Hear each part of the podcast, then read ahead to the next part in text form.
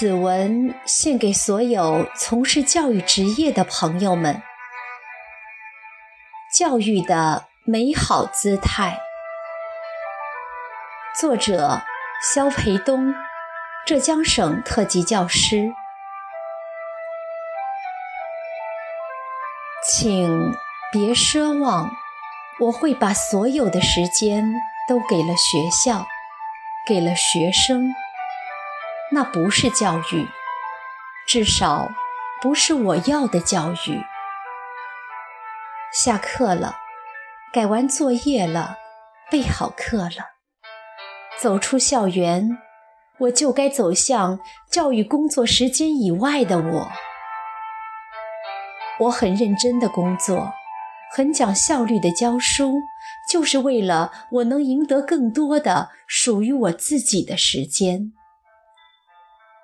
阳光照耀在肩上，我会暖暖地走向原野，走向森林。我看着小鸟在空中清洁地划过痕迹，我看着小草在土地的一语中悄悄萌芽。所有的小虫子都和我一起轻步飞扬。我就把春天留在我的眼睛里。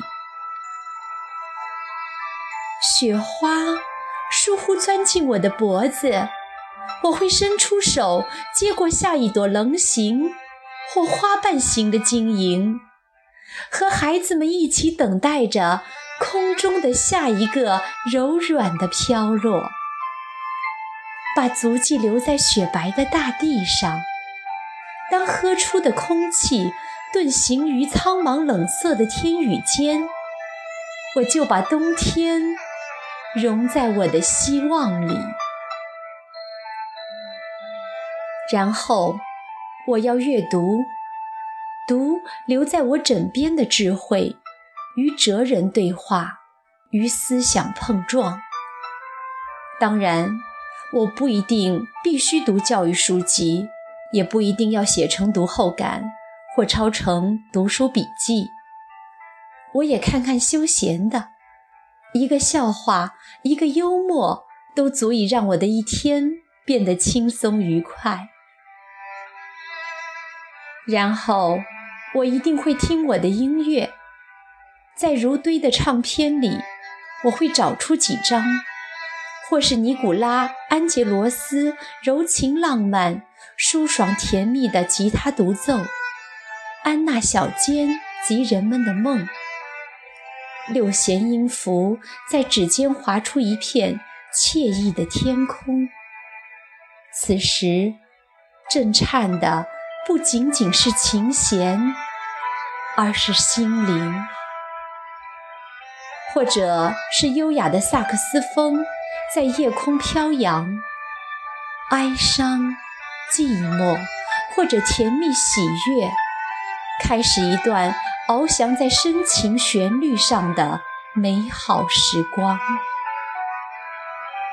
没有教学的繁杂，没有工作的疲惫，音乐似水，我裸浴其中。喧嚣的城镇也开始安静。与我一起寂寞又默契地感受一种浓郁芬芳的升华和密集的沉淀。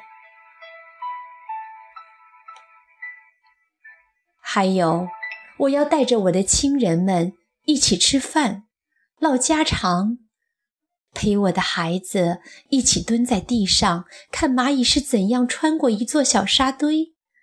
看月光是怎样泛上青草尖上，看童年的风筝究竟可以飞上哪朵云彩？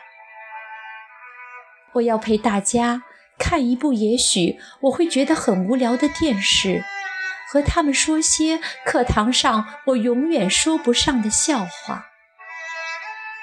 一次远行，几声高唱，山水与我一起惬意。或者周末了，我也许整天上网，发几个帖，转几个段子，累了洗洗脸、睡觉，如此等等。我还可以想出很多的乐子，供我慢慢触摸、细细舔舐。只是，别让我只扑在“教育”这个词上，谁都不可以夺走我自己的时间。别总站在道德的制高点要求我，因为除了教师这个角色，我们还有其他的身份。别要求我奉献的太多，尤其在我感到身体疲惫的时候。我可以是蜡烛，那是我的敬业。长期积劳成疾下的如此敬业。又能有多少真实和效率可以送给我亲爱的孩子们？爱需要激情，更需要理智。懂事的学生需要的是身心健康的老师，而不是拖着病体、一味用感动来垫高的授课者。病了，我就会休息；累了，我应该放松。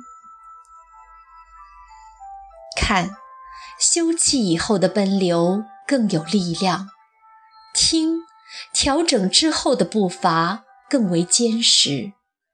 懂得进退的人生，才是真有意义的人生。深谙动静之理的工作，才最能体现高效率。负责，就是对教学效率的关注。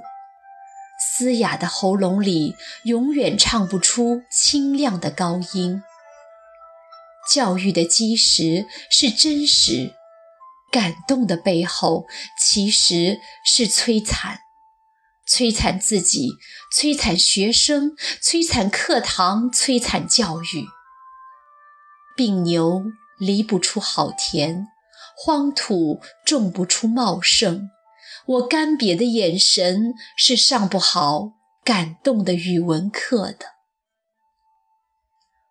所以累了就歇歇吧，放手几节课，孩子依然在路上鲜亮的成长。太阳底下最崇高的职业，并不要求我做太阳底下最无谓的牺牲。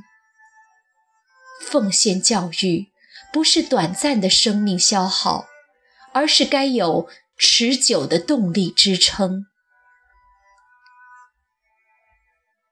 享受生活，享受教育，是我们的选择，因为这就是教育的美好姿态。